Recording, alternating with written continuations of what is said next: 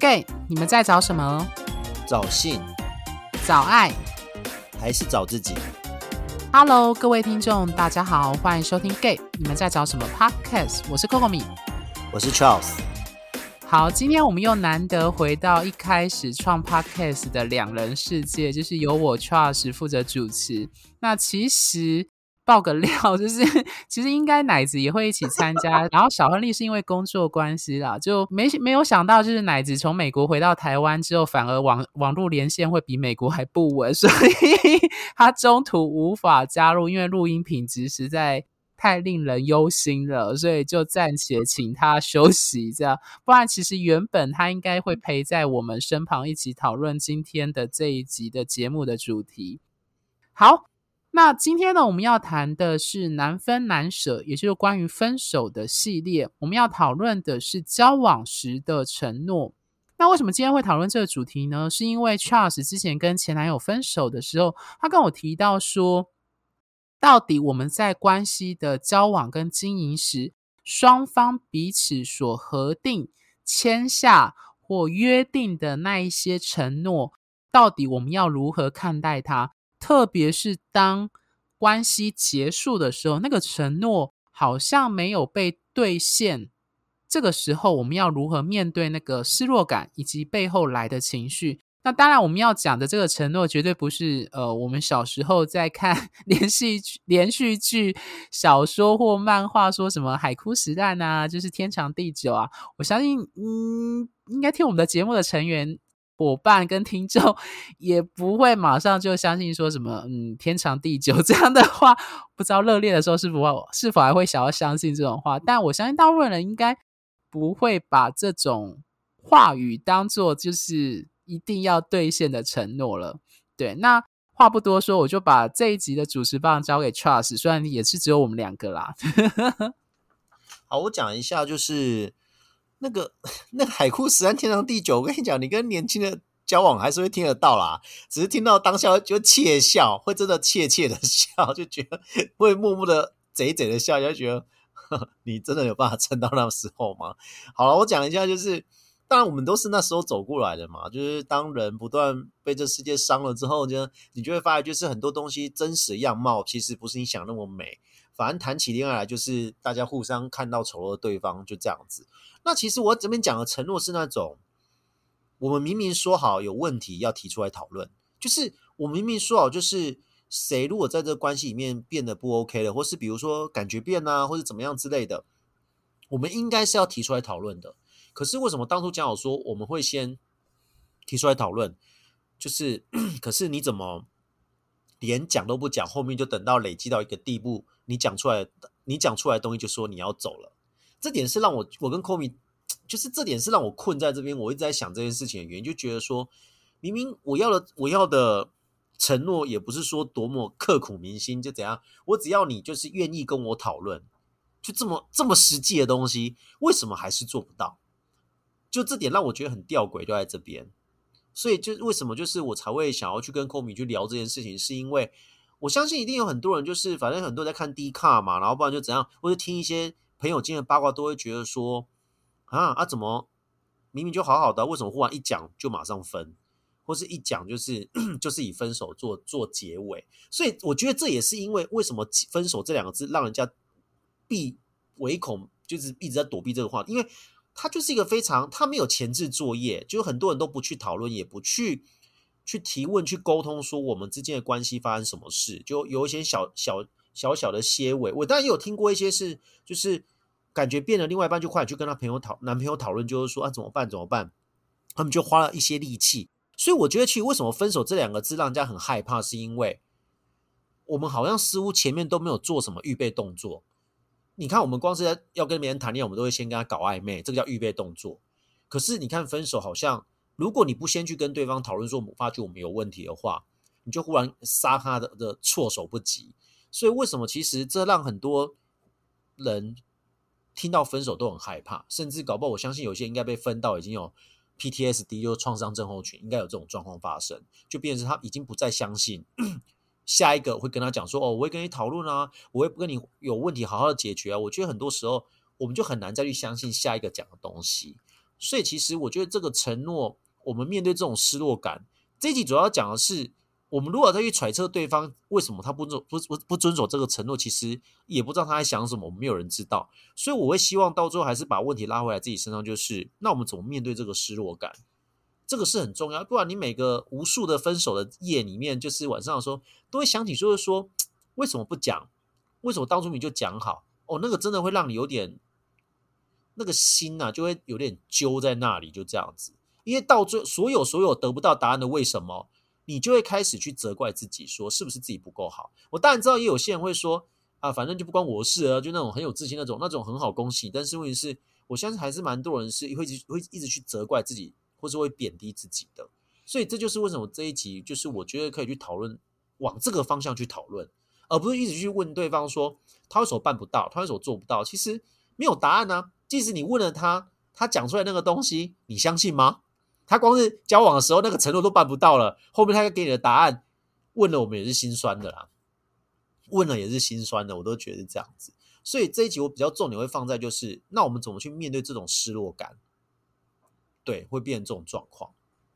OK，这是我的想法。对，嗯，好，我先接着讨论一件事情，就是因为我们这集要讨论关于交往时的承诺嘛，所以我其实那时候在思考这个节目的，我会就是录音前我会拟个大纲，我就在想说什么叫做承诺，好，好像有点学术，但我想讲的意思是，我先分享一件事情，就之前我们受邀在去同志社演讲的时候，就是对方的。邀请的，就是大学的社长就问我说，就是可以分享关于就是怎样成功经营交往的秘诀怎样的，然后我就回他说，嗯，老实说 这个东西有他有问过我，然后我就我就说，老实说我们四位主持人都没有找到答案，所以我们也不知道这个答案，也还在寻找什么叫经营成功关系的 方法。什么叫成功啊？我现在觉得关系成功是什么？终点在哪里？对，好，Anyway，我想要回答，我拿这个发生的插曲来回答今天的事，就是我必须先开门见山的说，关于交往时的承诺这个议题，我真的没有答案。我所谓没有答案，是老实说，除了我等下会提供最后我自己目前的心态的想法，但我也不保证你听了我的算心法吗？或建议。也不代表你在分手之后面临这种当初的承诺不会有难过或情绪，绝对会有。对，那哦，好，还是先拉回来，就是我要谈关于承诺这两个字，我想要用一个比较我的职业的方式去讨论这件事，就是对我们占星师来说，就是占星的概念，我们我们认为的承诺，特别是跟婚姻跟伴侣有关的是七宫天秤座守护的宫位，那我们一直认为就是。通常来说，我们如果一宫代表是我，那七宫代表是我们。那我们在我走到我们的时候，就代表是说这条线是变成不是只有你一个点，而是你跟别人建立一个连接。那所以在我们传统三星的概念上讲的是，它涉及的是契约，所以很有趣。虽然天秤座的守护星传统上是金星，但是土星落天秤是强势的位置。不好意思，我讲的有点 占星的学术。那我希望好没关系，听众可以去隔壁棚啦。但我我想要带入我等一下要带的东西，就是很有趣。在我们占星里面，就是你如果要选择什么时候要结婚，反而不是所谓的木星跟金星进入到你跟对方的七宫，而是当土星，也就是土星落天秤是强势的时候。进入你的下降点或你们合盘的下降点的时候，适合签契约，也就是说进入婚姻的关系。好，听不懂的听众没关系，欢迎到隔壁棚。但我想讲的是说，讲简简直白一点，交往时说的那些承诺跟契约，就是一种体制、一种规范、一种你可以说就是一种法律。当你提出这个契约，而对方也点头答应的时候，我们就受到某种程度的约束跟约定。比如说，我相信对大部分圈内的状况也是一样的状况，就是你如果没有一开始讨论你们的关系的经营是开放式或对性、对情感的开放或是封闭的时候，当你说好你们两人要交往，某种程程度上，它也是一种契约。当你承认说他是你男友，而你也是他男友的时候，你就某种程度上受到了保障，但是你也受到了人身自由的限制。大家懂我想表达的意思吗？这跟我们占星学的土星的一体两面的概念非常的符合。所以，其实我那时候在跟 Charles 在讨论这件事，不好意思，职业病就是占星师的那个对于星体跟宫位的理解就跑出来，就是说，我就跟 Charles 讲说，当我们在爱情或在关系中想要定一个契约的时候，写出契约的那个白纸黑字，是因为我们有情感建立的这个关系，而我们画上契约盖上的印章。也是用爱情“我爱你”这三个字，或者好了，不要讲那么直接，就是我喜欢你，我对你还有感觉，去盖下那个白纸黑字的契约。所以这里出现一个很吊诡的问题，就是一旦当那个感觉跟爱不见了，那整个契约都没有什么意义。所以那个契约 很很吊诡的，就是你希望借由那个白纸黑字狗。呃，口头上的说要怎样做什么，或者是应该怎么做，或者是刚刚吐槽的天长地久去写这个对这个关系的保障，但吊诡的是，这一切的保障都源自于他还爱不爱你。只要他不爱你了，所有的东西都是一场空，包含那个契约，它不会像地契或者是你的银行契约，你可以去讨跟法院申请讨回来那一笔钱，没有办法，在感情上你完全讨不回来，所以。我就跟 Charles 提到说，为什么爱情中有那么多仪式性的行为，要拍照、要录影 等等的，就是我们希望借由这些仪式性的行为，去建构出爱是具体存在的，是可以保留呃保留的，是可以存续很久的，是可以像物体般摸得到、看得到、具体化的。但是这。这样子的状况，其实，在我们这一辈已经无法用这种方式去建构，因为我们这一辈已经跟我们祖父母那一辈不一样，我们的生活在的社会文化体制都不同。他们那一辈可能还受限于，就是对于家族、对于传统、对于传统上男女两性的在社会上的要求，要一定要待在一个家庭或体制以内的这样子的规范去影响他们。但是，对我们这一辈的年轻一辈。甚至是对男同志这样子的性少数这样的族群，我们本身就不是在异性恋规则内的人的时候，那个白纸黑字，或者是我们对于关系中的承诺，就变得更微妙。我可以这样子说吗？对，所以我不知道 Charles 对于这部分的感受有没有对于这个承诺的，它本身就有点像是海市蜃楼啦。我我自己这样的是这样子理解。我这样说好了啦，我必须这样说好了。如果我们在我们去讲婚姻的话，最早最早以前的婚姻方式就是，只要有一个人帮这两个人公证，他们两个他们两个都说 Yes I do 就可以结婚了，就真的这样。以前的婚姻是不用签字的，就而且是没有在管说什么场合哦。所以如果你最近之前强尼戴普很红的时候，我去把强尼戴普《神鬼奇航》系列全部再看过一次，他有一幕就是那个啊。那两个男女主角要结婚，是在船上，船上一边打斗，还有直接找了某个船长说：“你帮我们证婚。”就这样子。可是后面就开始婚姻的制度就演化成在什么，变需要神职人员认可的状况下，我们才能结婚了。那是一个演化过，就人类文化的文文化的改变。然后到最后又变成什么状况？就是说，那在台湾的状况就是说，要父母决定。所以你会发现，其实你自己去找那个历史，就可以看得到，就是婚姻它其实一开始是属于。利益交换，就我跟寇明聊过，就其实你再往前推，还不用结婚，你去看你们之间的交往，它就是利益在做交换了。一开始的利益交换，觉得是什么性性的交换，那是最快的。对，然后过来就是后面很有趣的一点是，到日治时代的时候，就是他们就说，那不然后面他想说，这个婚姻要定一个更更白纸黑字的东西，他们就想说，那不然就是有公开的仪式、宴请之类的，就算你们结婚，那时候还不用去登记哦。可后面他们发现说这有重婚的问题，为什么？因为那个公开的仪式到底要多大？那个仪式要办了多大才算？所以就有人开始有争议啊，说啊，他请两桌，那个请一百桌都算吗？还是请两桌？我可以说我只是朋亲朋好友聚会啊，我们不算结婚呐。所以后面才演化演在在最后演变出什么？我们要去户政事务所签字，那才变真的变白纸黑字，会变这种状况。那以前是这样，以前的婚姻我是刚才讲过是政治经济利益，就是利益的交换，但是现在就变成是。以浪漫爱，我们你们发觉我们把爱讲的非常非常的大，那个爱就是浪漫爱，就是我们不要去讨论我们有什么利益交换，我们就是我爱你，你爱我，就这样子。可是你会发现有一点很吊诡，就像孔明刚刚讲了，爱他非常的形而上，你真的不知道，你真的不知道他形体到底长什么样，所以我们就用了非常非常多的方式宣示主权。因为你你需要用一个东西把他的爱对你爱框起来。我先不论你是，我先不论开放式关系，我先不管开放式关系，我们先讲一个一开始的封闭式好了。我们是想要用那些行为去把它框起来，把那个爱不要让他爱溢出去，肥水落到外人田去，这样就是算出轨了嘛？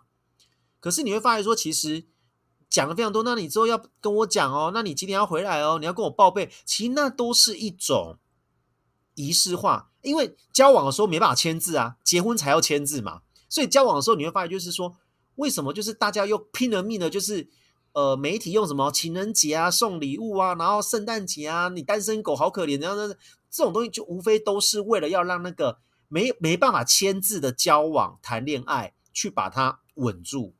我觉得都是要把它实体化、具体化。所以其实我讲白点，就是爱一方面很形而上，浪漫爱一方面很形而上，被大家歌咏。赞颂，可是我跟你说，其实谈过很多次恋爱人都知道，我们其实也很害怕这种非常形而上的爱。为什么？因为他一不小心今天说爱你，明天就没有了。其实我们也会很害怕，所以其实我会说，在爱在谈恋爱过程当中，是一体两面，这是一不小心就翻了，一一不小心就翻过去了。就是你，所以你你应该看过很多朋友嘛，前一天两个一起打卡，或者两个一起发现动，可是后一天。他就放上黑色屏幕的线动说：“那我就祝福你，或是说，也许这样就好了吧。”所以你就会觉得说，我们其实很害怕爱的，我们我们很喜欢爱的无边无际，就是没有形态的爱。但是我们也很害怕这样的爱，因为他们有一个摸我们摸不到，所以我们必须用很多很多的方式。那这很多方就是讲今天讲的承诺。我们不讲海枯山那种的，我们讲承诺，就是说一些小规矩。就是，呃，你应该要记得我喜欢吃什么啊？哎，或是说我们在热恋的时候会记得说，哦，他喜欢吃红豆面包，我下班的时候会买一个红豆面包给他吃。这个事情做久了，他就变一个承诺了。那其实事情拉回到我们身上，是那个承诺其实都源自于对方对我们的信任。所以你给了我这个承诺，我也给你这，所以那就是一个信任感的表示。可是因为我们没办法签字嘛，所以我们只好一直用这种方式。可是问题是，很多人会把这种东西当成是一个。我就只是说说嘛，你为什么那么相信？或者是说不爱了还管那些承诺干嘛？我觉得很多时候这就是变一个像，就是你有在尊重我的意思吗？就那种感觉，我觉得是这样子。所以就我刚才讲，就是交往前讲那么多承诺，大家都很开心。那为什么要分手的时候都不再去，我们都不去核对那个承诺了，而且直接说分就分？你你你懂了？你懂我意思吗？就像我们要报废一台，我们要。交车买一台新车的时候，我们都会点交嘛。哦，有送皮套，有送什么什么都有。然后我们要我们要那个怎么，就是过户给别人的，你要把这台车卖给别人，你要点交说哦，引擎没有坏，什么没有坏，好，这样 OK 了，这样过，我们都会一一点交。但是为什么我们在分手的时候，我们不会去点交这些承诺了？是不是就代表你们？是不是代表很多人都认为分手很简单？就是没有感觉就没有感觉，我跟你讲那么多干嘛？那很多时候 这种东西就是一种，我觉得。要问你的是说，第一个，如果你是跟对方要谈分手那个人，你不想要再去点交这些东西的时候，你是不是在害怕？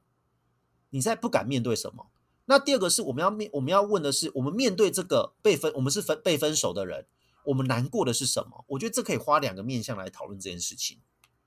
这是我我我刚才想的东西。对，嗯，我这边想补充就是。我觉得人性很有趣，就是我们渴望承诺。我们为什么会想要关系的承诺？是因为我们想要承诺带来的保障、安全感、稳定感和疆界，因为它有一个确实的踏实感。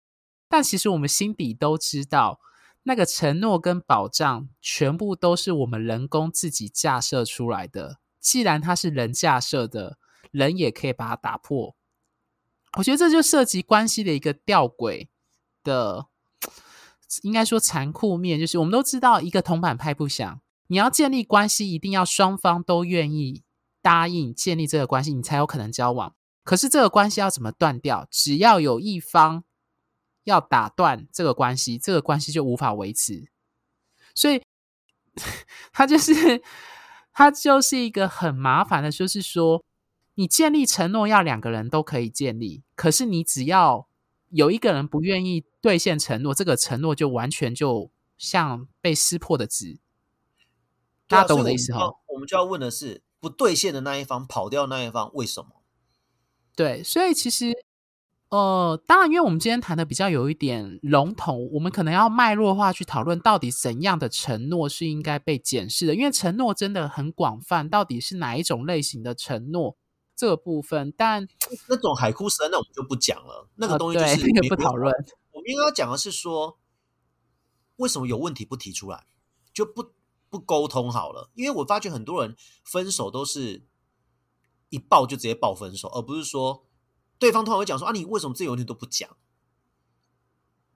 就就是这种状况，你为什么自己有问题都不讲？就是你你你不是跟我在一起很开心吗？那为什么现在才今天讲完分手就开始跟我抱怨说，我跟你在一起不开心，怎样怎样怎样？为什么你要隐瞒那些东西？我觉得 Charles 提出了一个 我没办法回答的问题，因为我就是就是。我觉得这种东西不要不用说，你们是不是要谈过恋爱？是是，我觉得我们要问的是说，我我讲白一点嘛，我们去买东西办信用卡什么都要有条文非常的明确嘛。这一定一定要跟他讲啊，或是保险的时候都要讲说，你一条条列的非常明确。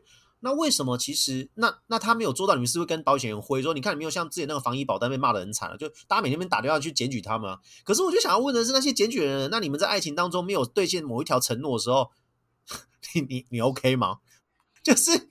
怎么怎么讲？我觉得就是这样。我发觉一件事情好了，就我必须讲一件事情，就是说，呃，我我们不要去讲到那个爱情里面的承诺有多伟大，我们只要讲说，当你妈妈问你说，为什么明明答应我要收拾房间，可是你没有做到的时候，你要怎么办？那种心态是什么？你明明答应说他要收房间，这个很现实啊。然后这个好像不难吧？那为什么你不做？你明明答应他什么时候要做完，可是为什么你没有做？那种那种感觉是什么？这应该大家都有多这种经验吧？对，我们小朋友小朋友最喜欢毁约的，对父母说谎或对师长不愿意承认是这件事情。对啊，我觉得很有趣。我想，我想沿着 Charles 刚刚举那个例子去联想，对父母跟对师长，我觉得其实就在于，其实我们内心心底。其实根本不想要实践那个承诺，在那个时候答应的时候，或许也许愿意，但后来又发现好懒哦，我不想做。或者是你一开始答应的时候就想说没差，反正就是先答应，就是图个面呃图个表面的和平，然后私底下根本就不整理房间。好，我刚刚有点对，嘿，Charles，请说。那这个就跟比如说，就跟比如说，呃。如果当初你在跟你情人在定这个承诺的时候，是不是搞不好你也不是心甘情愿定的？对，我觉得这是其中一个可能性的解答，是其中一个。对，你只是想说哦，反正再再说嘛，再说嘛。可是你要去想的是说，好，那他做真的拿了这个东西跟你对说，你看你没有做到的时候，很多人都不是道歉呢。我觉得为什么不道歉？我只我我不是我今天不是因为我这样对待我说我就要道歉，不是哦，是我觉得这本来正常就是要道歉，不是吗？嗯。对啊，我觉得正常就是说，先讲一句对不起很难吗？我讲抱歉很难吗？就抱歉，我真的没有做到。对，而不是说就开始跟对方讲说啊，那时候就讲讲嘛，啊，不然就怎样嘛，不然就怎样怎样，不然就分手嘛。所以我就觉得说，其实为什么分手让人家避之不及，就当很很恐惧分手，是因为好像都没办法有给怎么讲那种感觉，是没有缓冲的余地。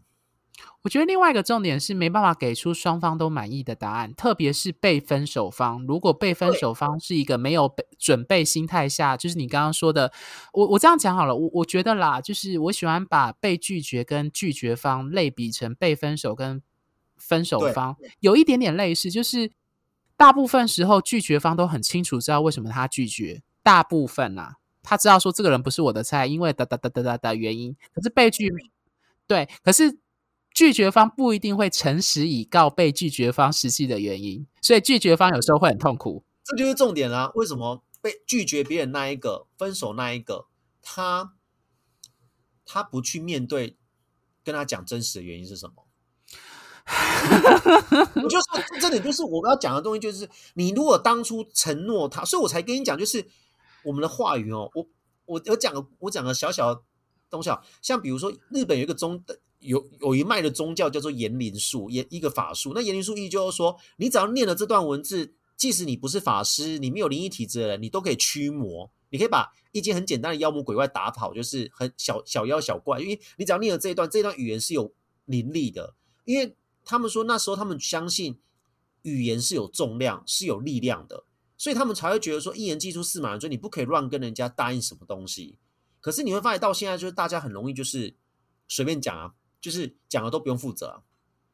会变成这种状况，所以就变成是这种氛围底下，大家就觉得说，反正我答应你，反正之后没有做到随便，反正之后没有做到，我都要跟你分手。我跟你讲那么多干嘛？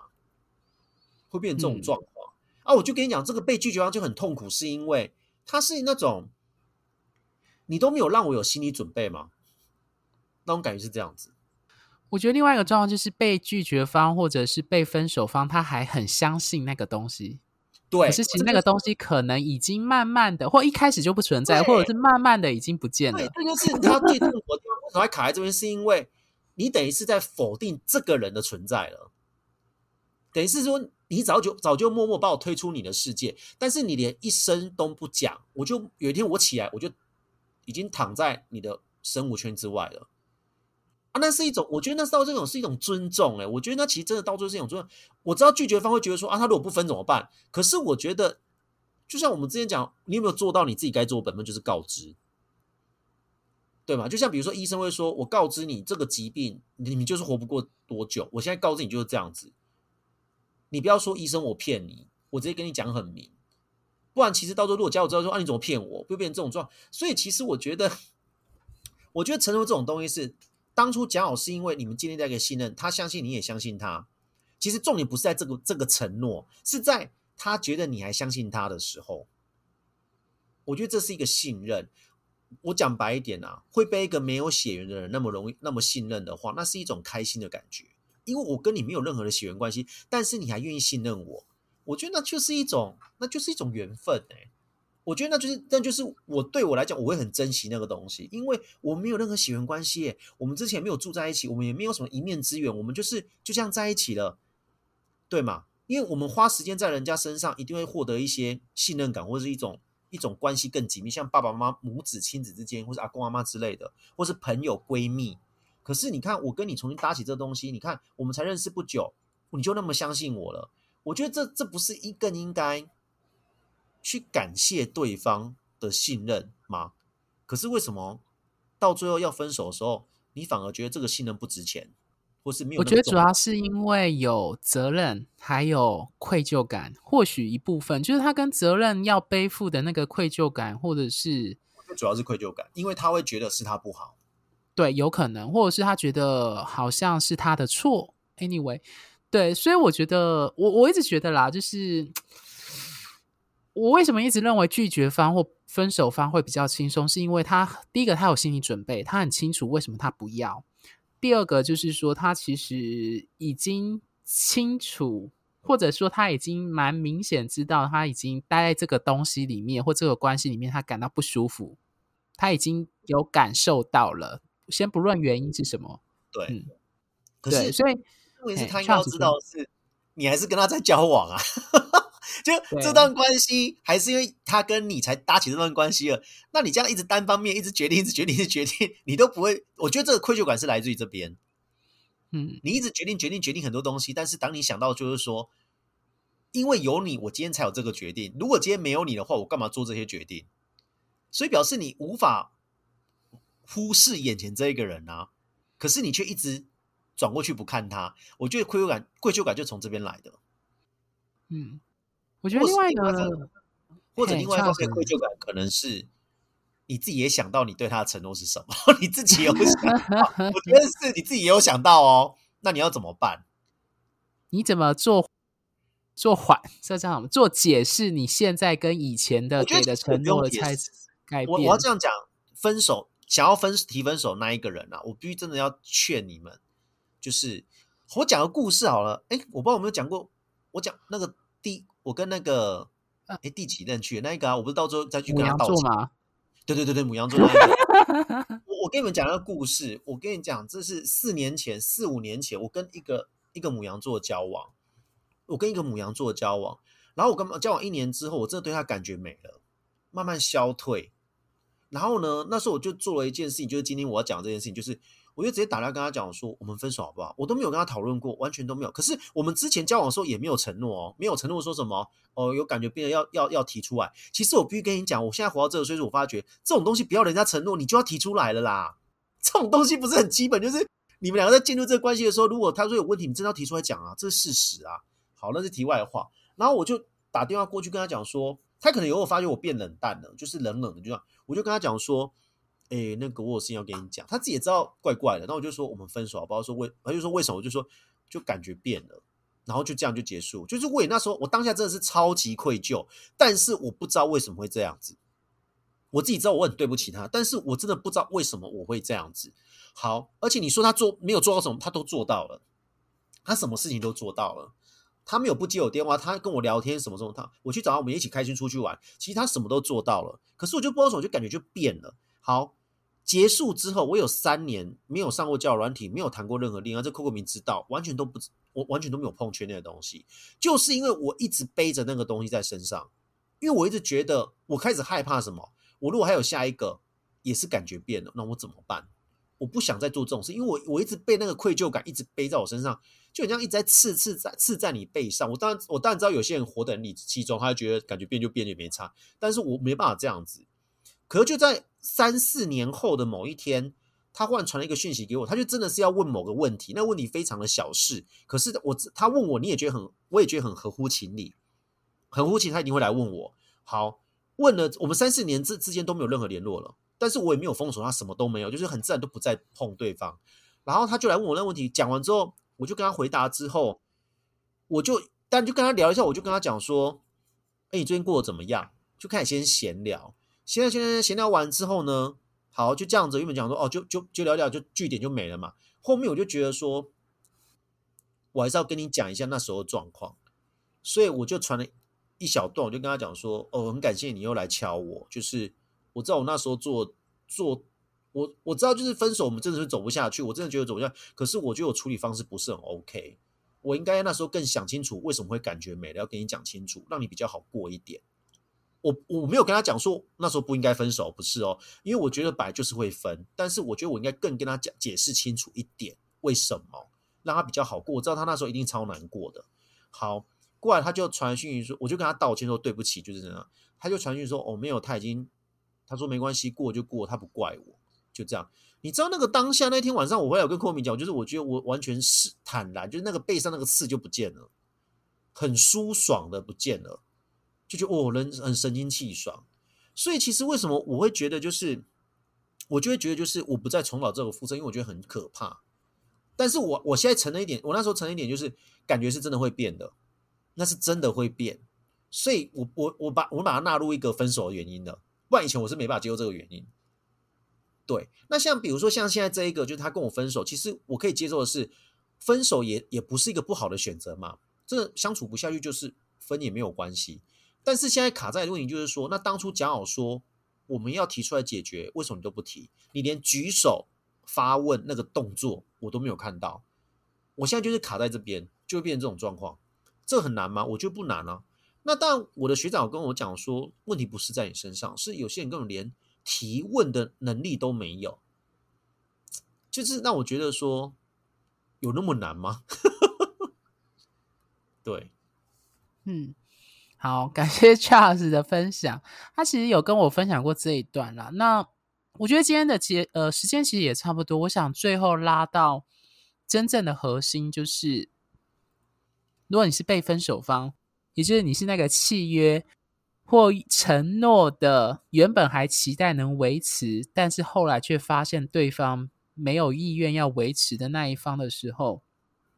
你要怎么面对这样子的心境？就是刚刚 Trust 一开始节目提到的这件事。呃，我的部分，我想分分享我最近心境很大的一个转变。那个转变也让我自己重新听，就是前我们最初的 p a r k e t 几集，我自己讲的一些看法或立场，我觉得有一些些的变化。那个变化就是它有点贯穿我目前现在的状态。就是讲直白一点，就是我现在都把重心拉回到做自己。跟重心在自己身上，那为什么我会在这个这一个节目的主题上讨论这件事情？就是因为我觉得当那个承诺无法被兑现，你预期对方应该在不管他是什么承诺，在关系中应该要维持，而那个承诺是因为感情、因为有爱、有感觉才能够维系的时候，那就意味着，就像我们刚刚说那个契约的概念，一个铜板拍不响，你要签契约要同时两人签，可是今天只要有一个人不愿意维持这个契约，这个关系就无法维系，这是在爱情上的法则。你无法像所谓的法律的白纸黑字，可以要求法院要求对方就是要退还，就是你当初给的多少钱这样子，你没办法要求对方退还对你的爱，这样，所以变成就是对于那个无法接受承诺结束或你要用毁约这样子的状况来形容的那一方来说，重心就只能拉回到你自己身上。你自己的情绪，以及对这个承诺无法兑现或维系的痛苦跟失落感，那我自己的感觉是，呃，所谓的把重心拉回到自己跟做自己身上，是如果当遇到这样的状况，我第一个会想的是，为什么我会在意这个承诺？这个承诺到底对我的重要性是什么？为什么我会这样说？是因为。呃，以情绪来说好了，你必须本身你自己身上有那个挂钩，你才会被因为这个事件所产生情绪的挂钩给勾上。如果你本身连那个钩子都没有，你是不会被勾起情绪了。举个实事例子，就是前阵子 在圈内吵着沸沸扬扬关于验人物对于熊的定义这件事情，好无聊啊！贴标签。好，我觉得不会无不无聊，因为我觉得这就涉及了你对熊，或者是你自己，如果是认自我认定是熊，你就会有对这件事情可能就会有感受。但我要讲的是说，就像我之前开玩笑说，男同志圈的网红，除了男同志圈不会有人认识你是一样的道理，就是你没有那个同志身份认同的钩子，你没有熊的身份认同的钩子。或者是你对于身材外貌，你根本打从心底不在意的话，你是不会在意这件事情的。是啊，大家懂我想要表达的这件事吼。所以回到这件事，为什么都是啊？对对对对对，所以回到这件事情，就是说，关于承诺这件事情，你一定是内心有什么期待，有什么渴望，有什么欲望，有什么害怕，你害怕那个承诺，所以你才会因为对方没有。实现那个承诺或维系那个承诺，所以你才有情绪。那当然，我们第一个反应为了自保，一定是先去说为什么你不兑现承诺，或者是反过来自责，说是不是因为我不够好，我做错什么，所以对方才不愿意兑现承诺。通常是这两种模式。但是所谓的做自己或把重心拉回在自己身上，是你思考这件事情。以及去觉察你内心的那个情绪，以及你在意的点。以我自己来说，就是我为什么心境会做那么大的变化，是我拿掉不少，也不能说拿掉不少，我拿掉了我内心最大的那个心头刺，就是计较跟比较。在圈内文化或者是在贯穿，就是你很多事情可能计较比较。通常都是在框架中才会有计较跟比较，那个计较跟比较不单单只是男同志圈，可能包含了你的收入、你的学历、你跟你的兄弟姐妹、你跟你的家族，anyway，全部都充满着框架的计较跟比较，包含了你有没有实惠，你男你朋友交了男友，可是你还是单身，所以类似这样的比较，有太多太多时刻都会让我们产生情绪，所以把重心拉回在自己，做自己身上是。你清楚知道，你的确受到这个框架的影响，你承认这件事情，你不能否认，你不，你也不能压抑，你不能否认说你不受资本主义的影响，你不爱钱，对你就是爱钱，因为钱可以买到很多你要的东西。但是承认这件事情，不代表你需要被他牵着鼻子走。意思就是说，你承认你渴望那个东西，你承认你就是羡慕像验人物那种里面拍的那种身材很好的人。但是你也同时能够接受你现在自己的样子，而且是有自信的，就是我就是喜欢自己这样，或我就是要做我自己这样子。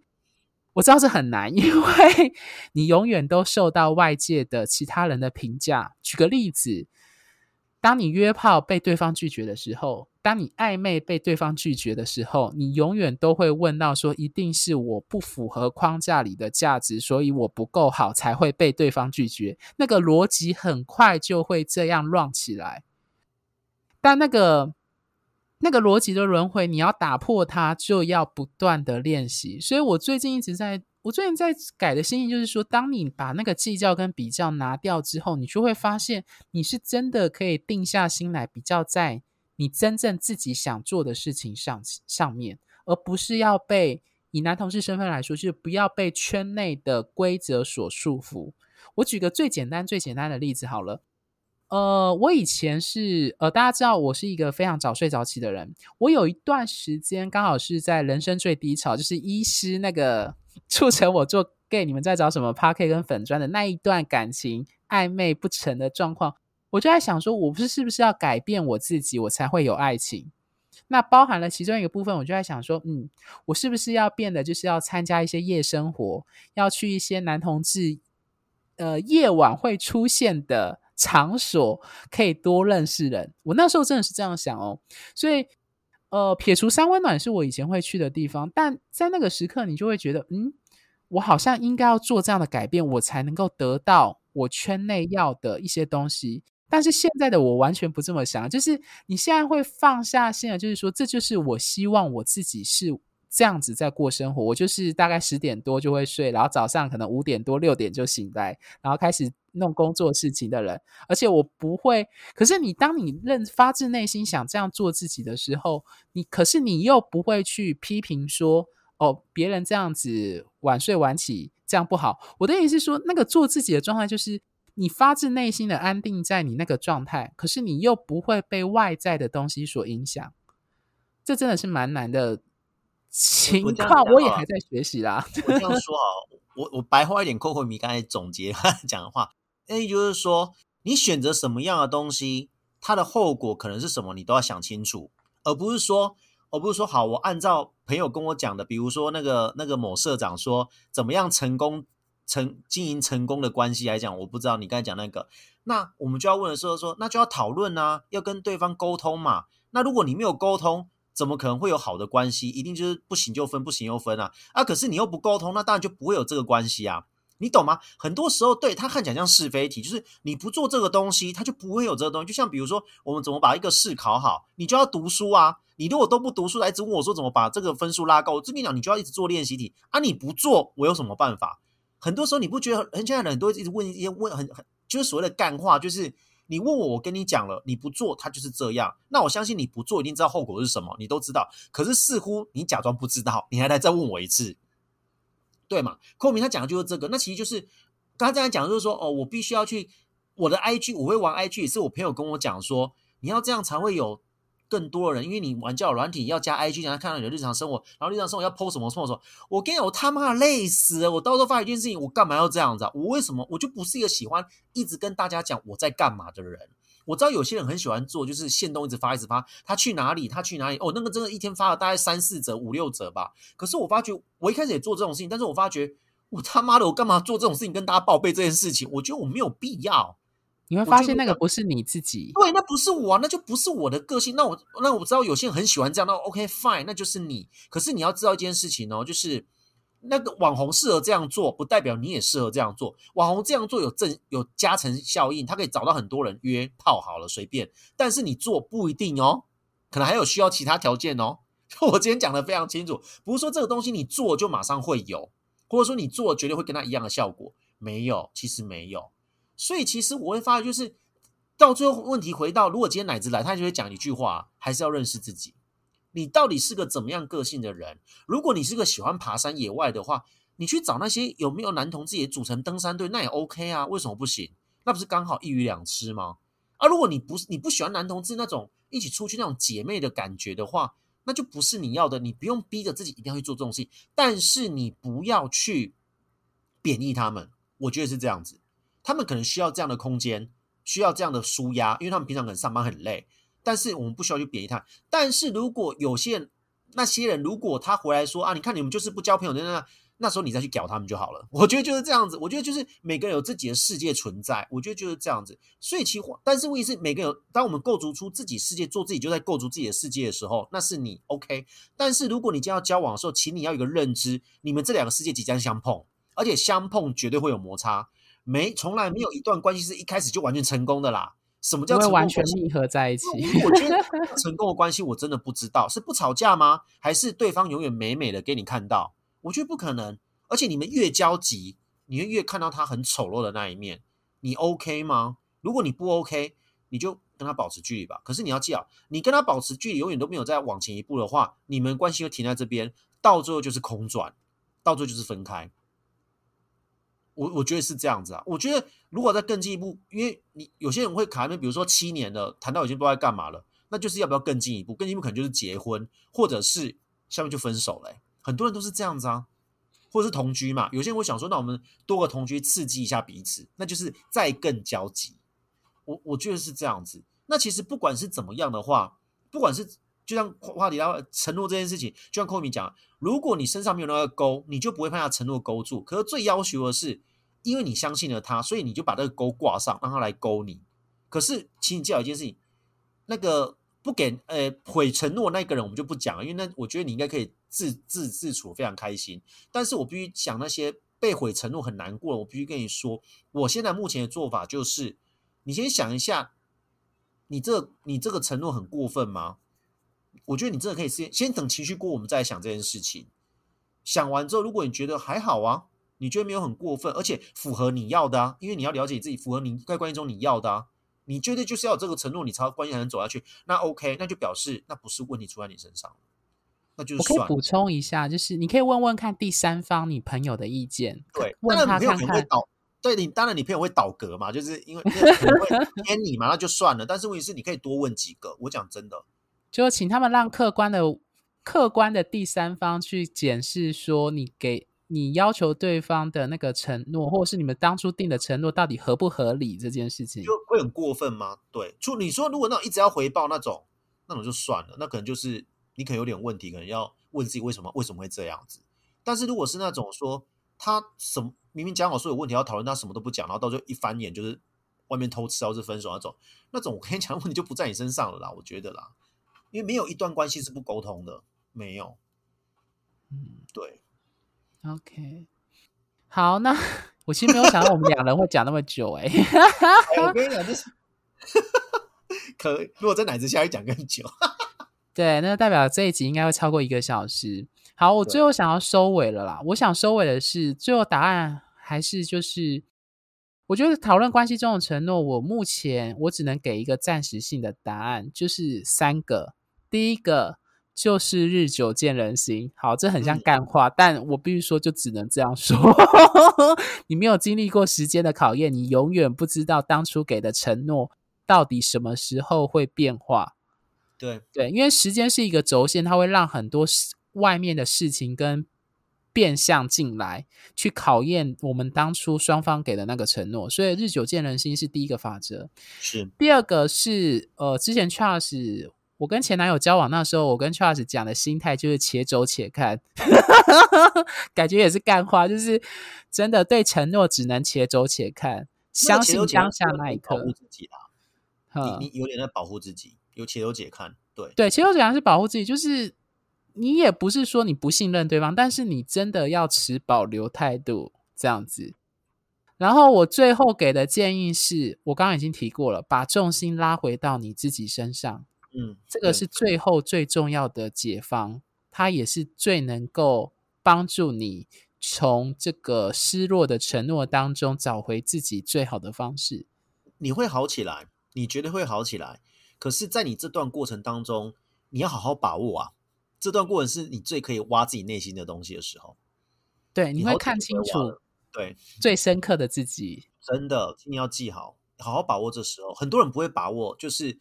朋友都会跟讲说，不要理他，不要理他，不要理他。我可我跟你讲，很可惜，因为你下一个再遇到一样的，真的，对，吸引力法则，对对。OK，好，那呃，最后，如果各位听众喜欢我们的节目呢，除了订阅本节目外，记得在我们的脸书粉专呃和 IG 按个赞并追踪，因为我们不时会分享或写些对于圈内文化与关系经营的相关文章或句子在上面。那如果你对我们的节目有任何的问题或建议，或是你本人正经历某些圈内或关系上的困扰跟挑战，都非常欢迎各位脸书或 IG 后台私讯我们，那跟我们主持人分享你的生命故事与情绪感受。那我们这几位主持人都会看得到你的留言，而且会注明是谁回应你的问题。毕竟各位听众听到现在，应该都会知道我们几位主持人切入的观点和立场还是有一些不一样的地方。那就期待各位的线上光临喽。那我们就下下周见，拜拜，拜拜。